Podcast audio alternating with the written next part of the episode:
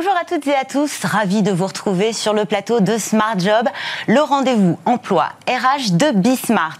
Smart Job, vous le savez, c'est du lundi au vendredi en direct sur Bismart, de l'expertise, de l'analyse, du débat et bien sûr vos rubriques habituelles. Bien dans son job, on les dit à fleur de peau pour ne pas dire à cran, vulnérable aux ambiances et aux émotions, les hypersensibles, lumière sur un trait de caractère qui peut être un atout, y compris en entreprise. Smart et Réglo, notre focus juridique. Aujourd'hui sur le préjudice d'anxiété, c'est un sujet d'actualité. Préjudice moral que de nombreux salariés exposés à des produits dangereux, toxiques, souhaitent aujourd'hui faire reconnaître. Éclairage avec une avocate, ce sera dans quelques minutes sur notre plateau. La pause café avec Sybilla Oudjan. Comment font les entreprises qui arrivent à réduire la consommation d'énergie dans leur bureau? Petit tour des initiatives, mais aussi quelques astuces simples pour réduire les émissions, la facture, mais aussi faire du bien à notre planète. Le cercle RH, une fois n'est pas coutume, ce sera un grand entretien que nous aurons aujourd'hui. Un entretien ou plutôt une consultation avec un réuniologue. Oui, vous avez bien entendu. Allez, on ne va pas se mentir.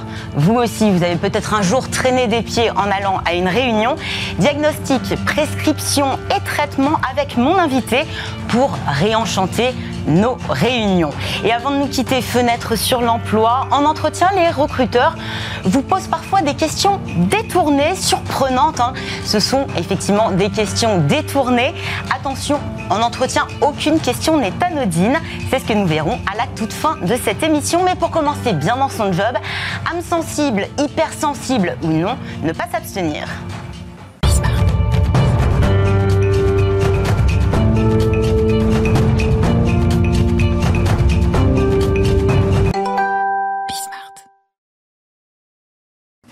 Bien dans son job et j'ai le plaisir de recevoir Audrey Monard. Bonjour Audrey. Alors c'est Aurore, mais bonjour. bonjour Merci de me recevoir. Aurore, rectifions les choses. Aurore, vous êtes coach en guidance, là c'est bon, on est, d'accord. Et vous avez écrit ce livre, euh, Travailler autrement avec l'hypersensibilité, paru aux éditions Alicio. Oui. Euh, alors la guidance, je dois avouer que je ne savais pas du tout ce que c'était. Je suis allée chercher. Est-ce que vous pourriez nous expliquer? Oui, bien la notion de guide, hein, on imagine derrière cette. Oui, alors euh, c'est plutôt l'idée de hum, faire que les gens reprennent leur véritable guidance intérieure et en fait qui s'y reconnectent à cette intuition, à cette petite voix intérieure et qui puissent au mieux guider leur vie eux-mêmes, en fait, les rendre autonomes euh, avec ça. Parce qu'on a du mal justement à percevoir cette, euh, cette intuition, on se met peut-être des œillères, des barrières. Oui, tout à fait. Et vous, tentez justement de, de, de reconnecter ces personnes avec euh, ce qu'ils ont au plus profond d'eux-mêmes. Exactement. Peut-être leurs envies aussi. Hein. Oui, leurs envies. Et puis je pense aussi que c'est se reconnecter à son plein potentiel. Euh, quand on travaille en fait sur euh, ses fausses croyances, quand on travaille euh, sur ses comportements un petit peu récurrents, eh bien on arrive à l'essence. Et quand on arrive à l'essence, eh bien on peut la faire jaillir et faire jaillir ce potentiel et le mettre au service de ce qu'on est vraiment. Et si on ne suit pas justement son intuition, on aurait tendance à avoir des difficultés à s'épanouir, notamment dans le monde du travail? Ah, bah après, euh, c'est un petit peu, euh, on a le choix, hein. on a toujours le libre arbitre, donc c'est à chacun aussi de se positionner euh, là-dessus avec ce qu'il a envie de vivre justement. Mais je pense que bon, c'est toujours plus facile d'être en lien avec soi, tout simplement. Il y a un sujet sur lequel vous vous penchez depuis de nombreuses années, c'est l'hypersensibilité. Qu'est-ce qui vous a conduit à vous intéresser de près à ce sujet? Vous êtes hypersensible. Voilà. Moi-même, je suis hypersensible et du coup, dans mes guidances, euh, bah, c'est un précieux atout parce que ça me permet justement de me connecter aux personnes qui sont devant moi, de ressentir, euh, vu que l'hypersensibilité, ça se joue dans cette euh, hyperstimulation, en fait. Alors, au bruit, aux odeurs, voilà, tout dépend, mais voilà. Donc, ça c'est aidant. Et donc euh, oui, moi je suis euh, hypersensible effectivement et je m'en sers euh, dans mon travail, dans mon travail d'écriture également. Alors on a peut-être une vision qui est fausse de l'hypersensible. Quels sont les traits de personnalité de la personne hypersensible? Ben, En fait, je pense que les personnalités, elles sont différentes. Après, ce qu'on retrouve chez les hypersensibles, c'est cette hyperstimulation, cette réception accrue, en fait, à tout ce qui, ce qui se passe pardon, au niveau euh, de l'environnement. Donc, on va euh, recevoir des signaux Plus de signaux, plus intenses aussi. Oui, exactement. On va les ressentir euh, beaucoup plus fortement. Euh, ce qui va faire euh, aussi qu'on va ressentir de temps en temps une fatigue beaucoup plus grande, hein, parce que on est submergé en fait sans cesse par ces stimuli, et donc bah, des fois ça peut être plus fatigant. il faut le prendre en compte. C'est pour ça aussi qu'on a un fonctionnement en général différent des autres, et que c'est intéressant de connaître ce trait hyper sensible, hein, notamment au niveau de l'entreprise, parce que ça permet justement de le mettre euh, ben, au bon endroit et de pouvoir euh, s'en servir euh, vraiment, parce qu'on a des capacités. Du coup, cette hypersensibilité développe chez nous des particularités qu'on peut mettre bah, ah oui, Mais est-ce qu'on n'a pas justement plus tendance à, capter les émotions négatives plutôt que les positives? Non, je crois pas. Je crois qu'on ressent en fait intensément euh, l'ensemble des émotions. Et après, ce qui peut être euh, gênant pour des personnes qui sont moins sensibles, euh, c'est justement l'expression des fois, parce qu'on a tendance à déborder de temps en temps quand le trait hypersensible est on va dire, mal canalisé. Mmh. Euh, et ça peut gêner les autres. Mais après, euh, j'ai envie de dire vous aussi dites justement gêner les autres. Est-ce qu'on n'a pas tendance à les mettre un petit peu de côté, les hypersensibles? Si, je pense que... enfin, il y a une incompréhension, en ah fait, de peut-être une surréaction une euh, surréaction, et puis j'ai envie de dire aussi qu'on les voit souvent comme des personnes fragiles, notamment euh, dans le cadre professionnel. Ce qui peut être justement un frein dans le cadre professionnel. Oui, complètement. Alors que euh, je pense que c'est une grosse erreur, parce que justement, quand on comprend en fait les subtilités de ce trait hypersensible, on peut mettre la personne hypersensible à un poste qui lui correspond, et justement, son plus grand potentiel à cette personne hypersensible, c'est ça qu'il faut bien comprendre c'est cette sensibilité. Donc en fait, à partir du moment où on a compris ça, euh, par exemple, peut-être qu'on va en parler après, euh, par exemple, euh, moi j'ai pu rencontrer des managers hypersensibles qui se servent de ce trait dans leur cadre de travail et qui s'en servent vraiment avec brio. Est-ce qu'on a un meilleur manager? Est-ce qu'on est plus humain quand on ah. est hypersensible Tourner vers l'autre J'ai tendance à dire à l'écoute aussi. Oui, à l'écoute. On a un lien de très grande empathie en fait avec l'autre. Et puis euh, un manager hypersensible, en tout cas ceux que j'ai pu rencontrer, euh, me parlait du fait qu'ils avaient du mal à porter un masque. Vous savez, dans le monde de l'entreprise, ben, souvent on se conforme, etc. On a une personnalité qui est clivée. Là, on parle du masque euh, social social, oui, abstrait. le, le vrai masque aussi. Vous avez raison de préciser. Et, euh, et, donc, euh, bah, effectivement, euh, ces personnes ont du mal à porter ce masque.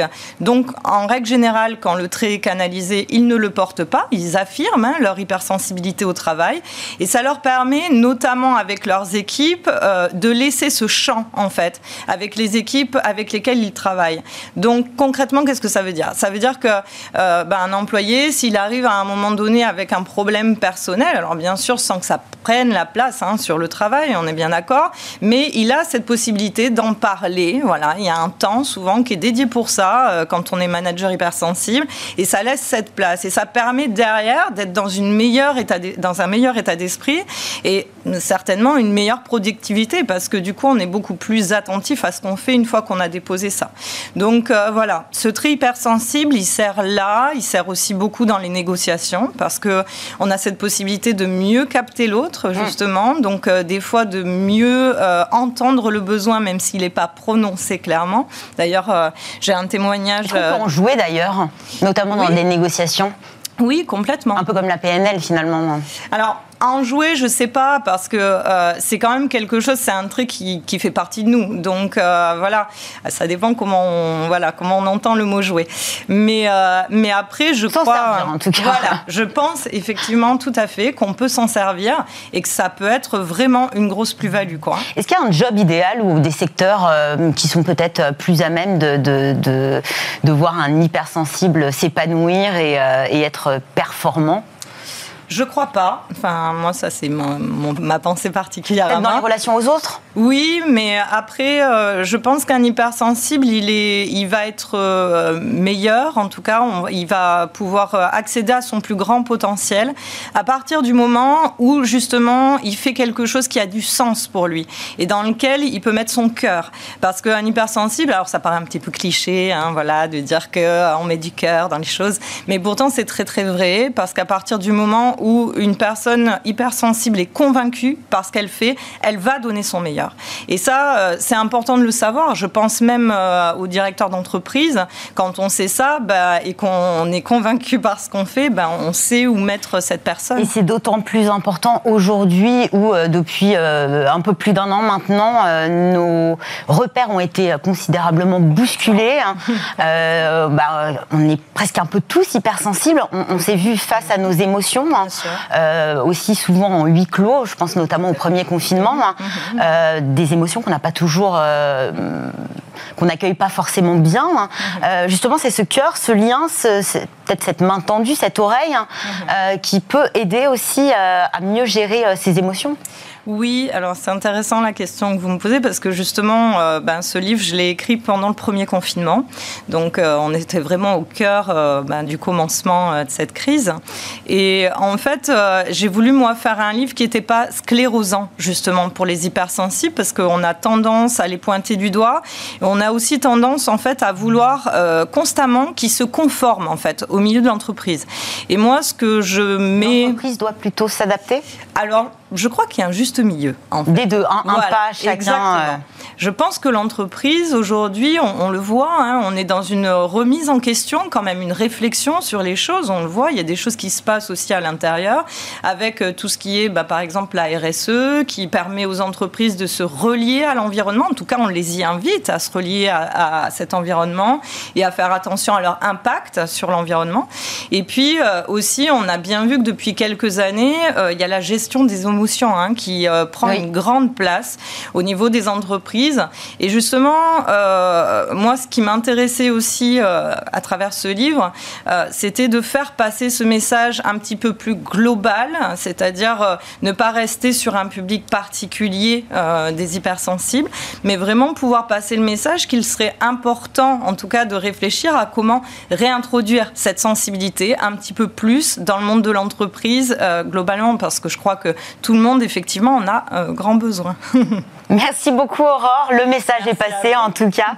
Aurore Monard, coach en guidance. Hein. Et puis je rappelle aussi ce livre que vous avez signé aux éditions Alicio, Travailler autrement avec l'hypersensibilité. Merci beaucoup Aurore. Merci à vous. Tout de suite dans Smart et Réglo, focus sur le préjudice d'anxiété, une notion relativement récente hein, qui ne cesse de prendre de l'ampleur. Alors cela touche de plus en plus de secteurs, bien au-delà de la question euh, spécifique de l'amiante. On en parle tout de suite avec une avocate sur notre plateau. C'est tout de suite. Smart et réglo aujourd'hui le préjudice d'anxiété, préjudice moral qui a été reconnu dernièrement par la justice à la, à la, faveur de centaines de salariés qui ont été exposés au cours de leur carrière à des produits dangereux. Euh, sur notre plateau, Marie Albertini, bonjour. Bonjour. Vous êtes avocate en risque industriel et responsabilité associée au cabinet PDGB. C'est ça, j'ai tout PDGB. Bon? Alors, c'est vrai qu'initialement, le préjudice d'anxiété, on en a peut-être, et vous, vous en avez peut-être entendu parler, hein, euh, ça ne concernait que les travailleurs qui étaient exposés à l'amiante. Absolument. Euh, dans le cadre, bien sûr, de leur activité professionnelle, euh, comment, on comment on peut définir vraiment précisément ce préjudice et comment et pourquoi, justement, le préjudice a été élargi à d'autres secteurs? Alors, je crois que la première chose qu'il est important de rappeler, c'est que le préjudice d'anxiété euh, n'est pas inscrit dans la loi. C'est euh, des jurisprudences. Ce n'est que de la jurisprudence. Ce sont euh, les décisions des tribunaux et en dernier ressort de, la Cour de cassation.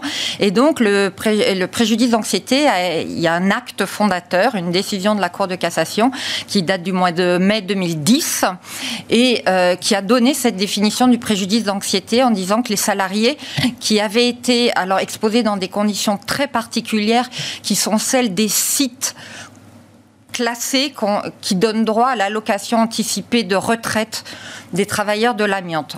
C'était déjà très conscrit. C'était hein. très très circonscrit et euh, dans les années qui ont euh, suivi, euh, la Cour de cassation a encore assoupli sa définition pour ces travailleurs-là et aujourd'hui pour ces, ces personnes exposées sur des sites dits Akata, l'indemnisation du préjudice d'anxiété est automatique. Pendant le même temps, elle avait refusé à tout autre personne, à tout autre salarié dans d'autres secteurs. Quand même. Il y avait eu beaucoup de tentatives et ça, elle avait toujours fermé la porte jusqu'à un revirement de jurisprudence. Donc en 2019, en avril 2019, la Cour de cassation euh, a complètement changé sa position en disant que euh, tout salarié exposé à l'amiante, mais pas forcément donc dans un site classé à Cata, donc ça ouvrait euh, beaucoup plus à beaucoup plus de personnes. Euh, tout salarié exposé à l'amiante générant un euh, risque, une angoisse aussi. Voilà, alors un risque élevé de contracter une pathologie grave. Chaque mot compte, puisqu'en fait, ce sont des conditions posées par la Cour de cassation. Mais le risque, il est évalué par la médecine du travail Alors le risque, il est évalué, c'est une très bonne question, mais on ne sait pas vraiment. Et c'est une des, interrogations que pose cette jurisprudence, parce que qu'est-ce qu'un risque élevé? Et qu'est-ce qu'une pathologie grave? Alors, il est clair que pour les cancers, par exemple, et ceux encore plus qui sont répertoriés comme étant susceptibles d'être des maladies professionnelles, le débat ne fait pas de doute. Euh, mais pour euh, beaucoup d'autres pathologies, euh, c'est une question. Et ensuite, presque troisième définition donnée par la Cour de cassation très récemment l'an dernier, donc en 2020, la Cour de cassation a ouvert le préjudice d'anxiété à toute personne euh, exposée à une substance nocive ou toxique. Donc là encore, ça ouvre un champ énorme. Et euh, comment définit-on une substance a du recul sur toutes les substances. Absolument. On ne sait pas s'il y a des dommages à long terme. Tout à fait. Et ce qui a caractérisé au départ le préjudice d'anxiété, c'est que il a été créé pour les salariés exposés à l'amiante, qui sont des pathologies qui ont un temps de latence très long. C'est-à-dire que c'était des personnes qui des, des gens qui sont retraités peut-être aujourd'hui. Très souvent retraités, c'est-à-dire qui avaient été exposés dans les années 70 euh, avec des pathologies qui se révèlent 30 ans plus tard. Et là récemment, on a eu trois décisions presque coup sur coup, hein. euh, plusieurs, euh, bah, en plus des secteurs assez différents, hein. mmh. des décisions récentes rendues en faveur des salariés d'EDF, de Renault Truck, des mineurs de Lorraine. où est-ce qu'on en est de cette indemnisation? Alors effectivement, c'est trois décisions sont intéressantes à divers titres. Alors, celle des mineurs de, Lorraine, c'est euh, la suite logique de euh, l'arrêt d'avril 2019, puisque c'est en cassation de cet arrêt que ça a été jugé que les, mineurs de, Lorraine avaient effectivement euh, droit à une indemnisation. le jugement, puisque c'est un jugement qui a été rendu pour les salariés de Renault Truck, est très intéressant parce que c'est des salariés qui ont été exposés à l'amiante mais pas dans un site à. Donc ils devaient faire la preuve de euh, leur préjudice, de leur anxiété, etc. Et le, jugement a rejeté deux tiers des demandes en disant que ce n'était pas établi, que les salariés n'avaient pas prouvé. Et pour ceux pour lesquels elle a accordé une indemnisation, elle a modulé son indemnisation en fonction de ce qu'elle estimait avoir reçu comme preuve de l'anxiété à la différence de ce qu'a fait la juridiction pour les salariés d'EDF, les salariés d'EDF ont reçu tous 10 000 euros. Une indemnisation, euh, alors qu'elle doit être euh, adaptée à chaque personne, la même pour tout le monde. Et c'est aussi un point qui pose euh, encore difficulté. Donc aujourd'hui, on a un peu des, grandes lignes, mais on a encore beaucoup d'incertitudes. Et dans les critères exacts, on doit c'est quoi des, visites médicales? Est-ce que le, CHSCT a un rôle à jouer hein, dans, ces demandes? Alors, euh, le, pour... Parce que ça reste un, préjudice moral en plus. Donc j'imagine qu'il y a quand même. Ce euh, sont des personnes en bonne santé. Voilà. C'est très important. D'ailleurs, dans, tous les, jugements qui ont été rendus récemment, aucun des salariés n'était malade. Absolument. Ils sont tous en bonne santé quand ils demandent leur, euh, une indemnisation pour ce préjudice d'anxiété, donc il y a la crainte de euh, tomber, malade. Hein. Mais euh, les critères tant du risque que de la gravité de la pathologie, on n'a pas de, de, référentiel pour pour l'évaluer. Et c'est pour ça que les, les, décisions à venir vont être très intéressantes pour savoir ben, comment les juridictions euh, caractérisent ce c'est qu'une pathologie grave dans des, pour des substances qui sont euh, beaucoup moins euh, connues que, par exemple, l'amiante, les poussières de bois, le benzène. Il y aura de plus en plus de, de, de, procédures lancées par les salariés qui, Alors, qui iront dans ce sens Curieusement, je dirais, après l'arrêt, le grand arrêt d'avril 2019, on, pensait qu'il y aurait euh, une vague. On pensait qu'il y aurait une vague de demandes et en fait, euh, pas du tout. Il y a quand même relativement euh, peu de demandes et ça vient, je pense, du fait que ben, les conditions qui ont quand même été posées sont, un peu strictes, effectivement, et je pense quand même que c'est une bonne chose. Et d'autre part, il y a un délai pour pouvoir faire cette action, pour être indemnisé, qui est de deux ans. Deux ans à partir de la connaissance qu'on a été exposé à un risque. Donc, euh, ça se fait soit. Plus la procédure qui est longue, donc finalement on est sur des temps très très longs. Mais le, délai pour agir est quand même relativement court. Donc, euh, c'est ce qui explique qu'aujourd'hui on a encore assez peu de demandes, mais qu'il est possible qu'on en ait plus. Euh, dans, dans un avenir proche, et ce qui ne veut pas dire qu'elles seront toutes admises. Parce que bien évidemment, les entreprises peuvent se défendre. Elles peuvent se défendre, mais aussi, ce qu'on voit, ce sont ces entreprises qui sont mises face à leurs obligations, notamment de sécurité, celle d'assurer la sécurité de leurs salariés. Comment elles peuvent se défendre? Tout à fait. Alors, c'est un grand principe du Code du travail. Hein. L'employeur est responsable de la, de la, sécurité, de la santé, euh, non seulement physique, mais aussi morale, de ses salariés. Et euh, alors que par exemple, pour la première catégorie euh, de salariés dont on a parlé tout à l'heure, ceux qui sont sur des sites à cata, l'indemnisation est automatique. Pour tous les autres, euh, l'entreprise peut démontrer qu'elle a pris les mesures de prévention, à la fois collectives et individuelles, pour assurer la sécurité et la santé de ses salariés. Donc ça se prouve par euh, ben, des rapports de CHSCT, des PV de CHSCT, euh, des mesures d'exposition. Quand il y a des produits, certains nombres de produits dangereux, on doit mesurer régulièrement les expositions. Donc si ces expositions sont dans la norme, ben, c'est un bon point évidemment pour l'entreprise. Il y a évidemment le rôle du médecin du travail. Si, par exemple, dans ses rapports, le médecin du travail euh, n'a jamais euh, euh, signalé un risque, mm. on peut se demander comment l'employeur pouvait lui par ailleurs en avoir aussi parfaitement conscience. Conscience et connaissance. Donc le, pour les entreprises, je dirais que le, point positif de toute cette euh, construction jurisprudentielle, c'est quand même la possibilité de pouvoir ben, prouver que l'entreprise a été responsable, qu'en en, connaissance d'un risque, elle a pris les mesures nécessaires. Et nous verrons dans les prochaines années comment cela se dessine.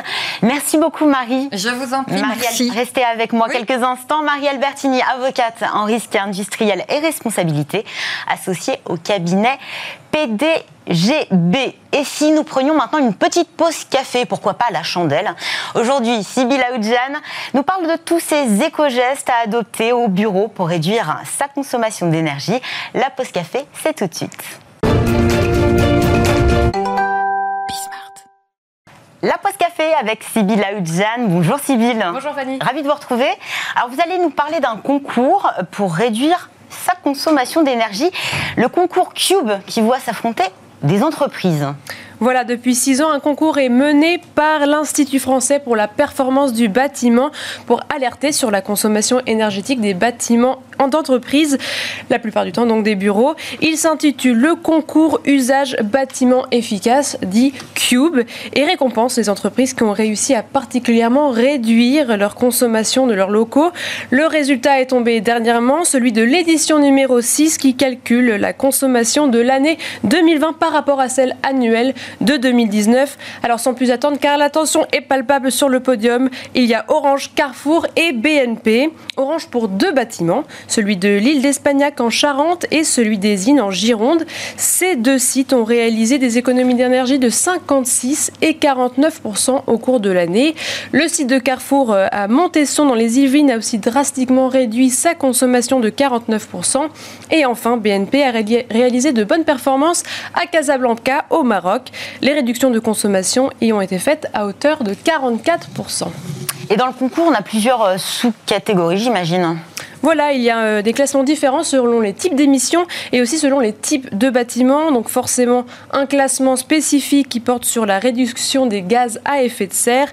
Orange, Carrefour et BNP figurent parmi les bons élèves, mais on y retrouve aussi Synergité, un acteur justement dans la transition énergétique des entreprises, et puis le ministère de la Justice avec son tribunal de grande instance de Clermont-Ferrand qui a évité d'émettre 46% de gaz à effet de serre par rapport à 2019.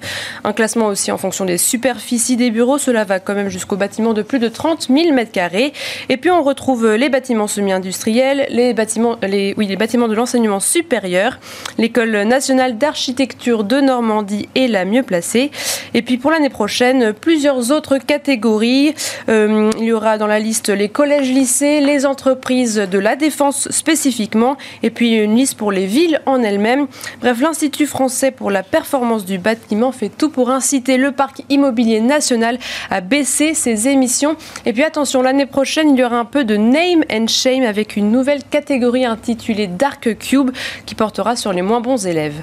Alors on voyait des, baisses d'émissions de, et de, consommation d'énergie de l'ordre de plus de 50%. Comment font ces bâtiments pour réussir à réduire autant en fait? Oui, alors on pourrait penser que ces grands groupes ont des chiffres d'affaires élevés et donc des investissements euh, massifs pour des changements impossibles. Mais en fait, il y a des choses assez simples à réaliser qui prennent euh, une, ampleur d'autant plus grande que les locaux sont grands. Par exemple, mettre des capteurs de présence est assez efficace pour éviter d'éclairer tout simplement des pièces inutilement. On peut aussi changer les ampoules par des éclairages LED qui sont moins consommateurs et qui tiennent plus longtemps. Des actions sur le chauffage peut être réalisé, coupe des appareils durant le week-end. Carrefour a aussi interrompu les rideaux d'air chaud aux portes d'entrée pendant les heures de fermeture. Les espaces de transit comme les halls ou les couloirs ne doivent pas forcément être chauffés autant que les open space. Et puis BNP s'est tourné vers une solution un peu plus sophistiquée avec un thermomètre intelligent qui module son fonctionnement selon la température intérieure. Et puis tout simplement, on peut demander aux employés de faire attention, ça fonctionne bien avec des panneaux au sein des bureaux de rappel des bons gestes comme éteindre la lumière ou éteindre son ordinateur. Ça, il y a pas mal de bon sens en réalité. Un petit peu de technologie. Euh, une question importante, est-ce que le télétravail, finalement, euh, on pourrait penser avec des bureaux vides que bah, les, consommations d'énergie ont fortement... Euh, explosé Eh bien, la réponse est un peu plus complexe que ça. Le think tank BSI Economics nous donne quelques chiffres. Déjà, en 2019, le tertiaire représente 15% de la consommation d'électricité globale, ainsi que 8% des émissions de gaz à effet de serre en France. Les conséquences de l'éclairage, de la climatisation des systèmes de chauffage et du refroidissement. Depuis 2018, la loi Elan soumet les bureaux à des obligations de réduction d'énergie avec des objectifs clairs.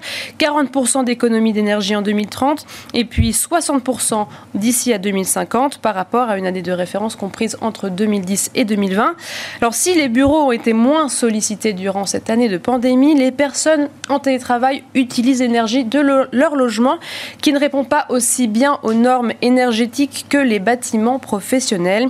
Donc ce qu'on appelle communément des passoires thermiques représentent quand même 17% des logements en France.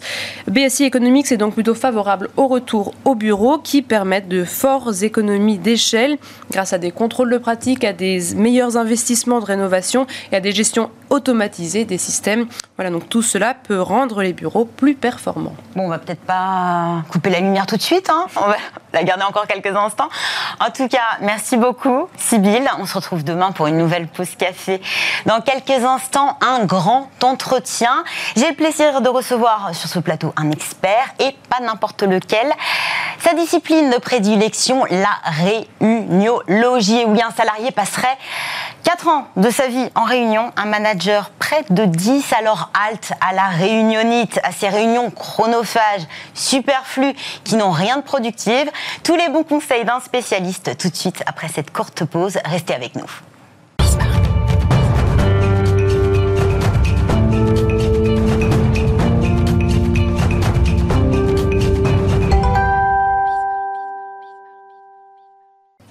Retour sur le plateau de Smart Job, le cercle RH qui prend aujourd'hui le format d'un grand entretien et j'ai le plaisir de recevoir Louis Vareille. Bonjour Louis. Bonjour. Alors vous êtes vétérinaire de formation. Euh, oui. Oui, vous avez euh, passé 30 ans hein, dans l'industrie agroalimentaire. Vous êtes passé notamment chez Danone. Oui. Euh, en France et aux Pays-Bas. Oui. Et puis en 2017, vous lâchez tout. Vous décidez de créer Enfin, déjà de vous intéresser à une nouvelle discipline ou alors vous la montez, hein, euh, vous la créez, la réuniologie, et vous créez l'école internationale de réuniologie depuis 4 ans à peu près. Bah, vous faites le tour des organisations, des entreprises et euh, voilà, ce qui vous intéresse, ce sont celles qui ont mal à leur réunion et vous, bah, voilà, vous faites un diagnostic, un traitement, traitement de fond, j'imagine. Euh, et, voilà, on essaye d'avoir des réunions efficaces, performantes, euh, auxquelles les, personnes ont envie de participer surtout. Et envie de revenir. Revenir, c'est important. Vous venez de signer un livre, La réunionite, ça suffit, les 10 questions magiques et les trois secrets de la réuniologie. Ça tient en trois secrets vraiment? Ah, euh, ça tient Presque. Presque, oui, oui, oui. Mais il y a trois secrets.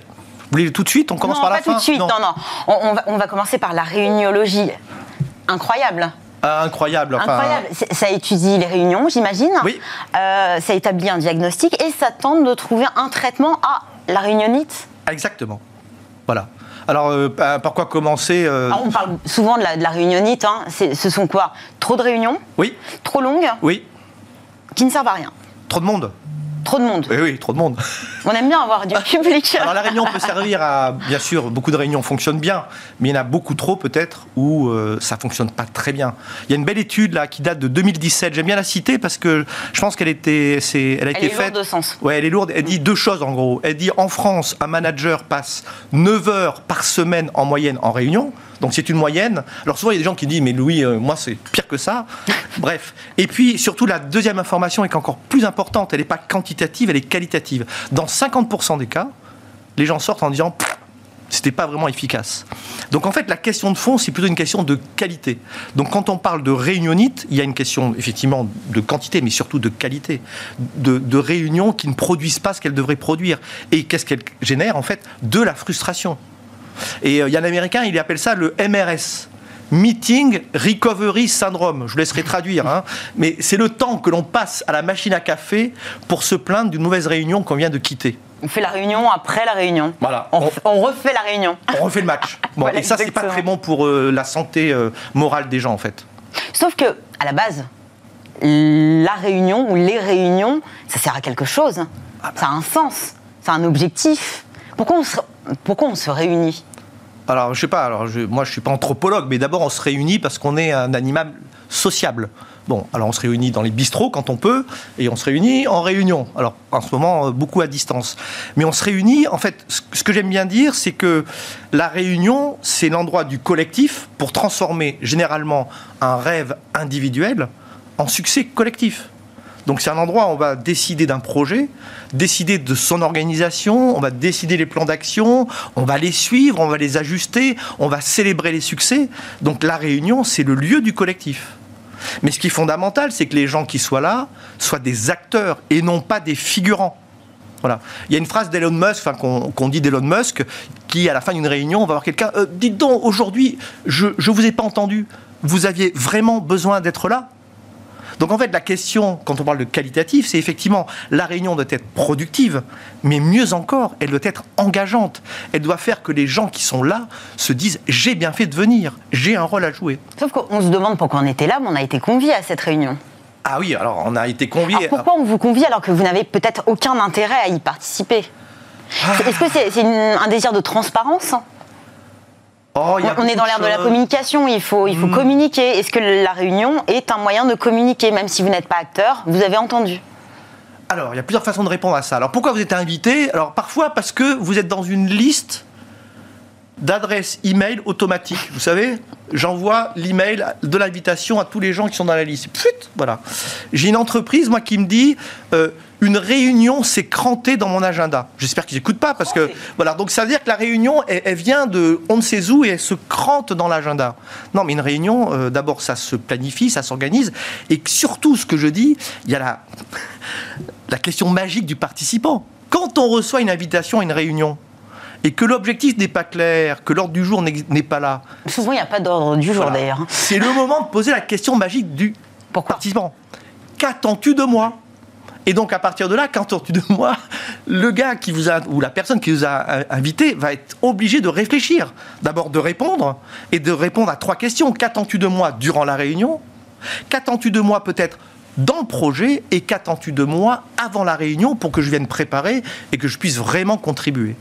Donc en fait, la question, c'est vraiment de repartir. Allez, je liste le premier secret. C'est commencer par la fin. C'est être super clair sur ce que l'on veut obtenir. Là où on veut aller. Là où on veut aller. Le résultat. Très souvent, il y a des sujets. On va parler de tel sujet. Mais parler d'un sujet, c'est pas un objectif. On va faire un poids sur le projet. Non. Décider si on prend l'option A ou B, ça, c'est un objectif, c'est une décision. Donc en fait, toute la difficulté, c'est d'être capable de formuler de façon simple le résultat concret que l'on attend de la réunion. Et si le résultat est clair, si la question est claire, ben vous allez mobiliser les gens pour qu'ils viennent motivés et préparés. Moi, je vais me permettre de donner peut-être le deuxième petit secret. La première fois qu'on s'est parlé au téléphone, vous m'avez demandé d'emblée combien de temps allait durer notre échange téléphonique. La nécessité de fixer un timing, de borner un entretien, une réunion, en quoi c'est important? Bah, euh, Bonjour chef, j'ai un sujet euh, à voir avec toi. C'est sur le projet euh, euh Tartampion. Euh, t'as un quart d'heure? Oui, j'ai un quart d'heure. Donc je vais pouvoir parler. Il faut, le tenir le ah, quart bah, d'heure. bien sûr qu'il faut le tenir, mais, au, moins, au moins, votre boss vous a dit, ben ok, j'ai le quart d'heure. Ou une autre réunion, bonjour, est-ce que c'est bon pour tout le monde? On a prévu d'être là jusqu'à une heure et demie. Ah, pardon, tu dis, tu as un TGV à prendre? À quelle heure? À 13h Ok, très bien. On va ajuster l'ordre du jour puisque le sujet sur lequel tu dois intervenir, on devait le traiter à 13h15. Tu seras parti, on inverse. Donc en fait, vous allez créer de la certitude. Et on a tous besoin de certitude.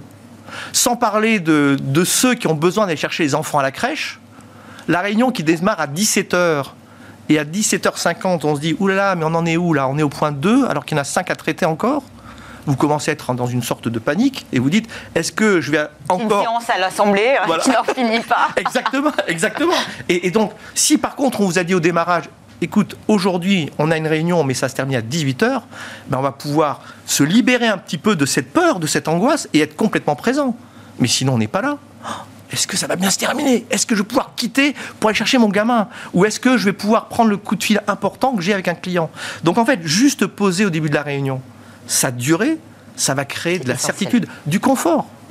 Et euh, Fanny, euh, quand on s'est parlé en plus, vous m'avez dit on a à peu près une heure. Je dis cool, je vais laisser Fanny mener un peu le débat. J'aurai bien le temps d'ici à la fin de dire vraiment ce que j'ai envie de dire. Donc en fait, vous avez eu le temps. En plus. j'ai eu le temps. Mais si vous m'avez dit, euh, Louis, on a juste 10 minutes, bah, j'aurais fait différemment. Oui, vous concentrez les idées essentielles, vous allez droit au but. Le réuniologue, on ne vient pas à vous, on ne vient pas vous consulter, vous allez dans les organisations. Comment vous intervenez? Vous dites euh, coucou, je suis là, je peux participer à la réunion, vous êtes observateur. Alors d'abord, j'essaie de comprendre où est-ce que les gens ont mal. Donc je leur en parle d'abord. Et ensuite j'observe. Donc je demande à observer des réunions. Pourquoi? Parce qu'en fait, d'abord, il y a plein de choses que les gens font bien. Bien sûr, on parle de réunionnite. C'est rassurant. Mais oui, donc observer une réunion et se dire ah ben ça c'est bien. Enfin, il y a un truc que j'adore moi, c'est quand j'interviens, je dis, je saute à la gorge de quelqu'un en disant ça c'était génial, c'est exactement ce qu'il fallait faire. Vous commencez par le positif. Mais bien sûr. Parce que en fait, toutes les organisations ont une culture, des habitudes. Qui, euh, euh, je travaille avec des start-up. Je travaille avec l'Académie vétérinaire de France. Je peux vous dire que c'est pas la même euh, maturité par rapport à ce qu'une réunion. Donc, à partir de là, il faut aller chercher donc des observations et puis se dire tiens, là, vous allez juste essayer ce truc-là. Et donc l'observation est essentielle. C'est un peu comme un podologue, si vous voulez. Vous allez chez le podologue parce que ah, j'ai mal au dos. Donc on est bien dans la phase diagnostique. Absolument. Donc là, vous, vous notez ce qui va bien, Oui. ce qui ne va pas. Ou- enfin, ce qui va pas. En tout cas, où est-ce qu'on pourrait mettre des ajustements pour que ça se transforme? Quel est le premier conseil que vous donnez une fois le diagnostic établi à l'entreprise? Alors, l'entreprise, moi, je leur dis évaluez vos réunions. Prenez le temps de vous poser la question qu'est-ce qu'on pense de nos réunions?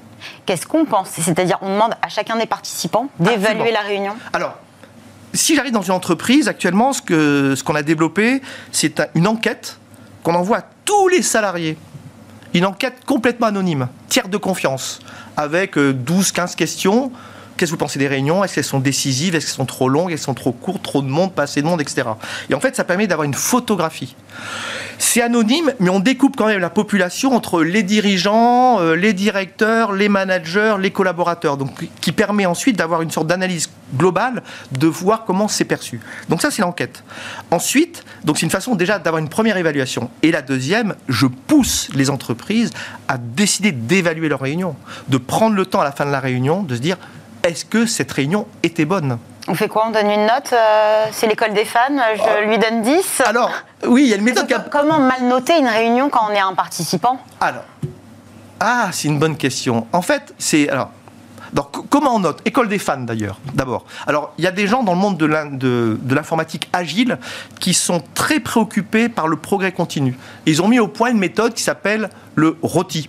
C'est l'anglais, hein. Return on Time Invested. Bon, vous inquiétez pas. Donc, c'est on demande à la fin d'une réunion aux gens d'évaluer la réunion. Et c'est avec la main, on dit, elle vaut 5, c'était une super réunion. J'ai vraiment très très bien utilisé mon, temps, 4, 3, 2, 1. Et donc chacun donne sa note. Et en fait, dans ce, ça s'appelle un rituel, la personne qui anime la réunion demande, t'as mis un 3 là, qu'est-ce qui manquait pour que tu mettes un 4 Ah ben, ça aurait été mieux si on avait pu les- avoir les documents à l'avance. Oui, il faut bien. savoir justifier effectivement le- la note euh, dès lors qu'elle n'est pas euh, maximale. Voilà. Et donc ça, ça se fait en réunion. Alors maintenant, il y a des applications. Il y en a une qui s'appelle, qui est géniale, qui s'appelle Roti Express, qui permet de faire ça juste après. C'est automatique, tac, tac. Et on a très très vite une note sur la réunion. Si euh, on peut également demander si les gens sont un petit peu coincés, moi ce que j'adore faire, c'est, j'ai fait ça hier alors que j'assistais à un comité exécutif, je leur dis, bon écoutez, prenez un bout de papier, vous répondez à deux questions. Première question, qu'est-ce qui s'est bien passé aujourd'hui? Et deuxième question, qu'est-ce qu'on pourrait faire mieux la prochaine fois?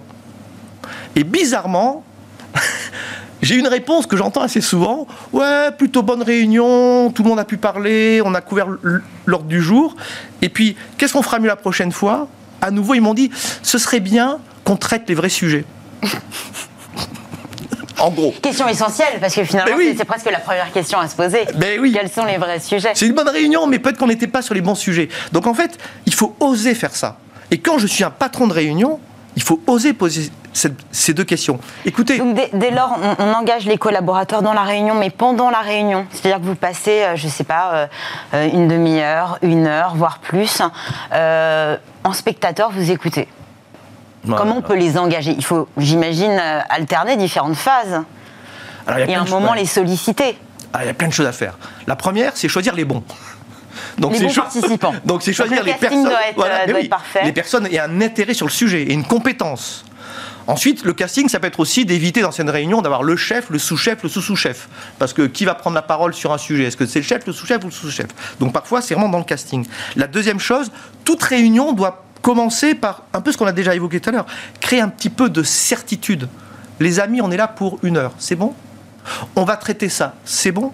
On va le traiter dans cet ordre-là, lors du jour, c'est bon? D'accord? Et puis, tiens, euh, Paul, tu, tu prends, euh, tu feras le compte-rendu aujourd'hui. c'est aussi prendre les choses en main, parce que Ah. en début de réunion, il y a un tel qui parle avec un tel sur un autre sujet. Enfin, souvent c'est un petit peu dissipé hein, et euh, ramener tout le monde à l'attention et à l'objectif à l'ordre du jour de la réunion, c'est très compliqué. Alors, il y a une phrase que j'aime bien, c'est faites l'équipe, l'équipe fera le reste. C'est une phrase, d'Olivier De Villard, j'aime beaucoup. Chaque réunion, vous refaites l'équipe. Donc vous allez connecter les gens, vous leur dites pourquoi ils sont là, combien de temps ça va durer, comment on va prendre la parole, et idéalement, vous faites ce qu'on appelle une inclusion. C'est-à-dire que vous donnez la parole à chacun pour qu'il réponde à une question extrêmement simple. Juste pour que chacun entende sa voix dans la salle. Et à distance, c'est encore plus fondamental. À distance. Et par la même manière, il comprend pourquoi il est là. Et en plus, il comprend pourquoi il est là. Et après, dans l'animation, bah, il, faut il, faut être, il faut mettre des vitamines dans l'animation. Et Paul, qu'est-ce que tu en penses? Et Samia, ton avis, je sais que tu as un avis là-dessus. Il faut aller chercher les gens, en fait. Il faut aller les solliciter. Et il faut faire ça et après en Mais ça demande un talent. On, voit vous êtes euh, ouvert, souriant, très positif. Euh, on est loin des, têtes dépitées qu'on voit à la sortie des réunions. C'est ça, c'est cet état d'esprit aussi très engageant qui peut être la clé d'une réunion euh, bien ficelée, puisqu'on parlait de rôti. oui, le rôti bien ficelé. Bien ficelé. Bah, oui, enfin, je, je pense qu'il. Alors, une autre astuce que j'aime bien citer, c'est qu'un bon animateur de réunion n'a pas d'intérêt dans la réunion sur le sujet. Lui, ce qui l'intéresse, c'est de faire circuler l'énergie, c'est de faire travailler tout le monde, c'est que chacun puisse prendre la parole. Et dans un contexte, il y a une phrase aussi que j'aime bien qui est de Mathieu Becher, le, le CEO de Klaxoon, qui dit L'oral n'est pas démocratique. Donc tout à l'heure, vous évoquiez déjà cette, idée. Comment je fais dans une réunion pour que tout le monde puisse prendre la parole, l'extraverti qui est lui plutôt à l'aise à l'oral, et puis peut-être l'introverti. De, faire euh, se révéler des, des introvertis. et donner la parole à tout le monde. Et donc utiliser l'écrit. Et aujourd'hui, on a une chance inouïe. Enfin, inouïe. Euh, avec euh, les outils de communication actuels, on peut utiliser non pas seulement l'oral, mais l'écrit, avec les fameux chats, les zones conversées, etc., qui permettent en fait à des personnes de contribuer plus à l'écrit qu'à l'oral et que tout le monde va, pouvoir vraiment jouer son rôle. Et le dernier truc, dernier truc, fin de réunion, il faut appuyer là où ça fait du bien. Vous animez la réunion, vous avez, vous appuyez. Écoutez, aujourd'hui, je suis enchanté parce que vraiment, j'ai apprécié la manière avec laquelle chacun avait bien préparé le sujet aujourd'hui. Vous finissez comme ça. Vous les félicitez pour réengager par la suite. Et bien sûr, parce que le niveau de motivation de ces personnes pour venir à la réunion suivante est directement lié au niveau d'énergie avec laquelle ils vont quitter celle qui vient de se terminer. Avant de nous quitter, Louis, parce que le temps passe très très ah vite, je vous avais dit 22 euh, minutes dans mon souvenir, il en reste une trente. Euh, très rapidement, déjà première question, euh, est-ce qu'on peut se passer de réunion? Ah non, enfin, enfin, oui, non. Enfin, moi, je suis un peu réservé là-dessus. Néanmoins, il y a une boîte qui est sympa, qui s'appelle, enfin sympa, je connais pas très bien la boîte, mais qui s'appelle Alan. Et donc, c'est une licorne depuis deux jours. pas de réunion. Les décisions sont prises à distance. Et ça fonctionne eh Ben, a priori. Alors, moi, je ne dis pas qu'il faut faire comme eux, mais je dis qu'il faut surtout prendre de la conscience. De quoi on a besoin pour faire fonctionner l'organisation? Des réunions, des documents à distance, il y a plein de modalités qui existent. Il faut être, avoir une sorte d'intelligence pour aller chercher la bonne. Il faut savoir aussi tout mêler, la distance Bien sûr. Euh, un travail euh, avec des équipes euh, asynchrones. Exactement. Il faut savoir réunir tout le monde. Exactement. C'est un, vrai défi. Oui, il y a un truc génial qui s'appelle la matrice de Johansson. Je l'ai fait vite fait, mais Johansson, c'est un type qui a fait une matrice en disant même endroit, lieu différent, même moment, moment différent. Et il dit en gros, bah, essayez de travailler dans tous, ces, dans tous ces, ces espaces et vous allez voir que vous allez créer une collaboration qui va être transformée très très rapidement, vous avez fait sortir un autre livre, Vivre sa vie en mode Skype. Oui. Et 15 autres idées simples pour trouver le bonheur au travail et au-delà. Avec une petite mention, une heure de lecture pour changer une vie la vôtre, belle promesse. Euh, bah, écoutez, je vais vous dire, euh, je, pense qu'elle ne change pas euh, à la suite, tout de suite après la lecture de ce, de ce livre, mais je vous dirai ça dans quelques semaines peut-être. Le mode Skype, c'est quoi et à quoi ça sert? Le mode Skype, c'est amusant, c'est une métaphore que j'ai imaginée il y a 7-8 ans. Il consiste à dire, quand je suis avec vous, Fanny, je vous vois sur le grand écran. D'accord Mais en même temps, je garde un œil quand même sur le petit écran en bas à droite. Là où vous vous voyez. Ouais. De manière à être dans la relation, je vous vois, mais je me vois être avec vous. C'est une mise en abîme presque. C'est une mise en abîme. Et donc ça me permet de m'ajuster. Ça me permet de prendre conscience de ce qui se passe. Comment vous pouvez être entièrement avec la personne si vous avez un œil sur comment vous vous comportez avec elle? Alors j'ai un bout d'œil. C'est pas, euh, je me regarde pas sur le grand écran. C'est vraiment sur le petit écran. Donc c'est vraiment une question de zoom, si vous voulez. Vous êtes quand même essentiellement euh, au cœur du, système, mais moi je me surveille un peu et je m'ajuste. Et le soir, ce que je fais, oui, pour trouver des voies de progrès. Et le soir, j'active le mode replay.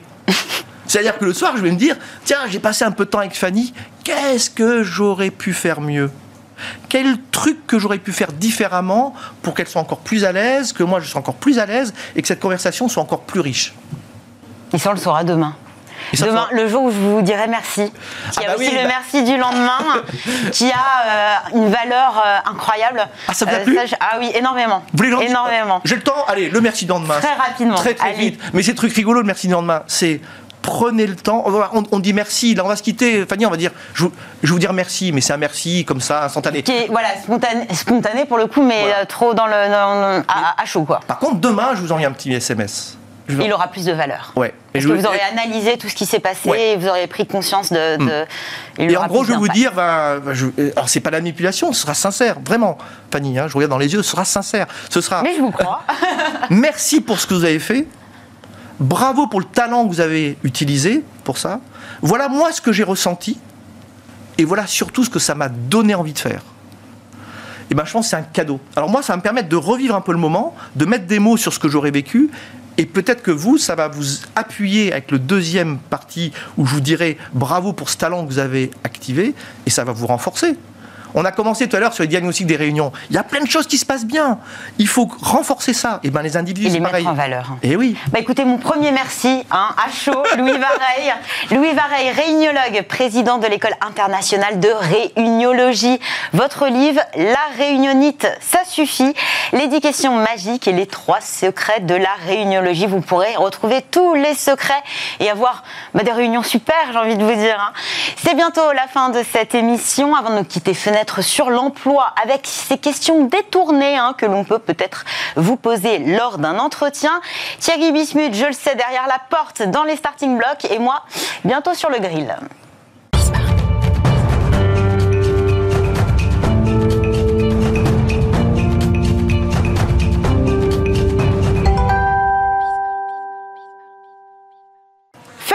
Sur l'emploi et je reçois Thierry Bismuth. Bonjour Thierry. Ravi, Fanny. Euh, fondateur du réseau Odyssée RH, toujours. Euh, alors, ce que vous venez de nous dire, moi, ça m'a un petit peu interpellé. J'aime beaucoup hein, votre propos. Euh, c'est que les recruteurs, en fait, vous posent des questions pour avoir des réponses à d'autres questions qui se posent, mais qu'ils ne vous posent pas directement. Exactement. Si vous m'avez suivi, c'est- formidable. On va révéler quelques secrets, c'est aussi pour ça qu'on est là aujourd'hui. C'est effectivement vous expliquer ce qui se cache parfois derrière des, des questions qui peuvent paraître anodines. Par exemple, Fanny, si je vous demande si vous avez de la chance en entretien. Euh, J'essaye de la provoquer. Ah, belle réponse. Alors, d'autant plus belle réponse que vous doutez bien qu'en tant que recruteur, le fait que vous ayez ou pas de la chance m'intéresse assez peu. Euh, en revanche, ce qui m'intéresse, c'est la, c'est la vision que vous avez de la chance que vous avez. Parce que, vous vous en doutez, les gens qui ont du succès, en général, sont optimistes et ils se perçoivent chanceux. À l'inverse de ceux qui ont tous les malheurs et qui attribuent ça à un manque de chance. Et donc, lorsque je vous demande si vous êtes chanceuse, ce qui m'intéresse, c'est plutôt votre confiance en vous. Ça Parce- n'a- Ça n'a rien à voir. en tout cas, c'est la perception que vous avez de votre chance, ça dit quelque chose de votre confiance en vous, et ça, en tant que recruteur, c'est quelque chose qui m'intéresse.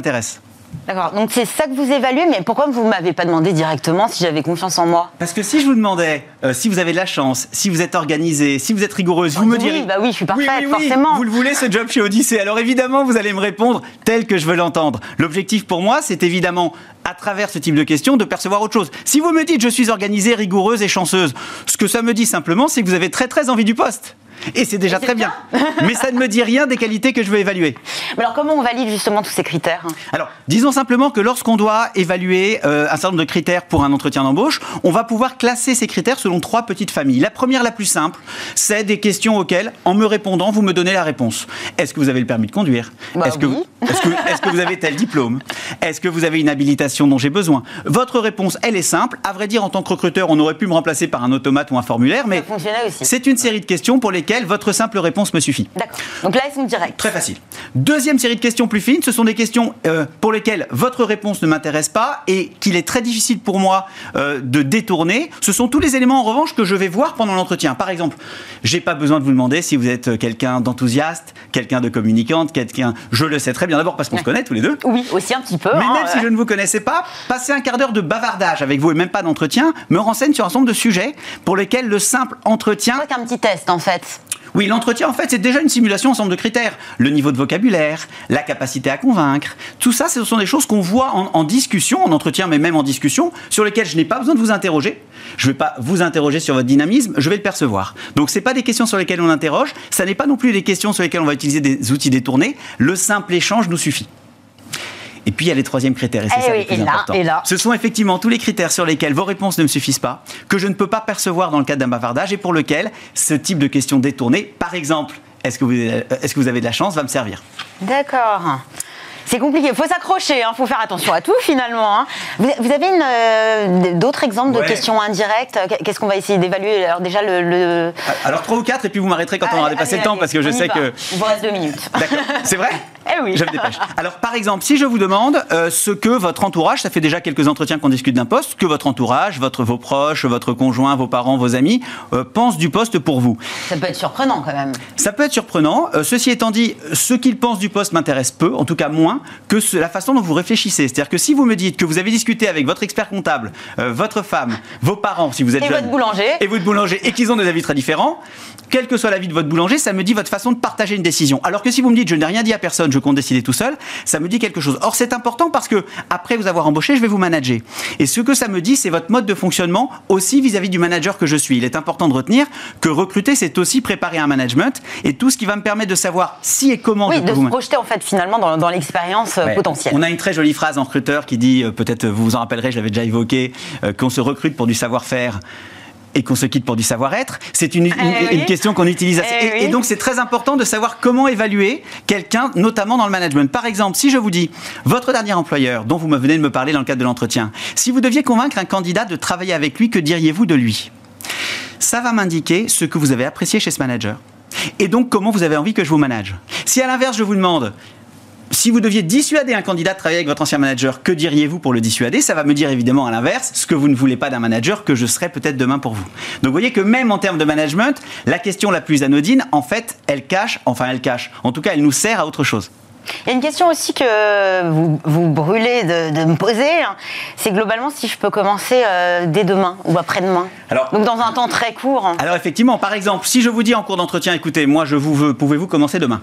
Votre réponse à chaud va me dire votre niveau d'intérêt pour le poste, parce que ça fait une heure que vous me convainquez que ce poste vous Là, j'ai intéresse. envie de vous dire, c'est compliqué, je peux pas venir demain. Alors justement, Là, moi. si- Donc ça veut dire vous- que vous, je m'en doute. Mais d'ailleurs, euh, euh, je- pas le seul sur la liste. J'ai peut-être pas fait assez bien mon acte de voilà. Mais ceci étant dit, si on a un candidat qui se jette sur l'occasion pour dire ça tombe très bien, je vais m'organiser, j'avais les contraintes, mais je commence demain, on sait qu'il est très intéressé par le poste. Si en revanche il nous invente une excuse, et c'est tout à fait normal d'ailleurs, hein, j'ai piscine demain, j'avais prévu de faire un week-end et donc je pourrais pas commencer dès demain, on a bien compris qu'il n'a pas piscine demain, mais qu'il veut gagner 2-3 jours parce qu'on n'est peut-être pas son premier choix, parce qu'il a peut-être d'autres.